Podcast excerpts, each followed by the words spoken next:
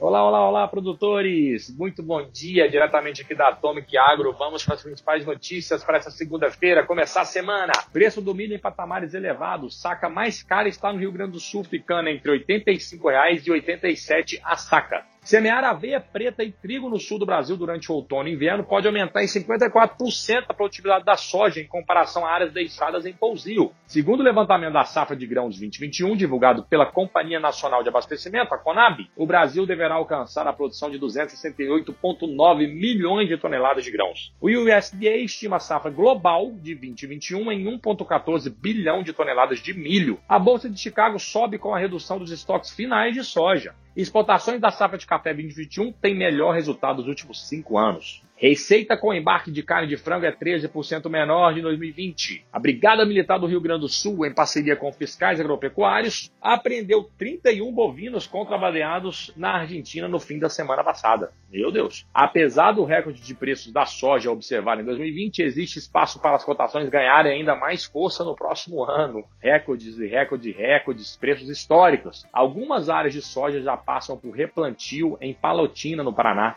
isso devido à falta de chuvas. Milho, oferta aumenta no mercado interno, mas preços ainda são elevados. Obrigado, produtores. Uma excelente semana para vocês. Fiquem por dentro dessas notícias e mais nas redes sociais da Atomic Agro e baixe nosso aplicativo para muito mais informações e notícias de produtor para produtor. Abraços e uma semana abençoada para todos vocês. Tchau, tchau.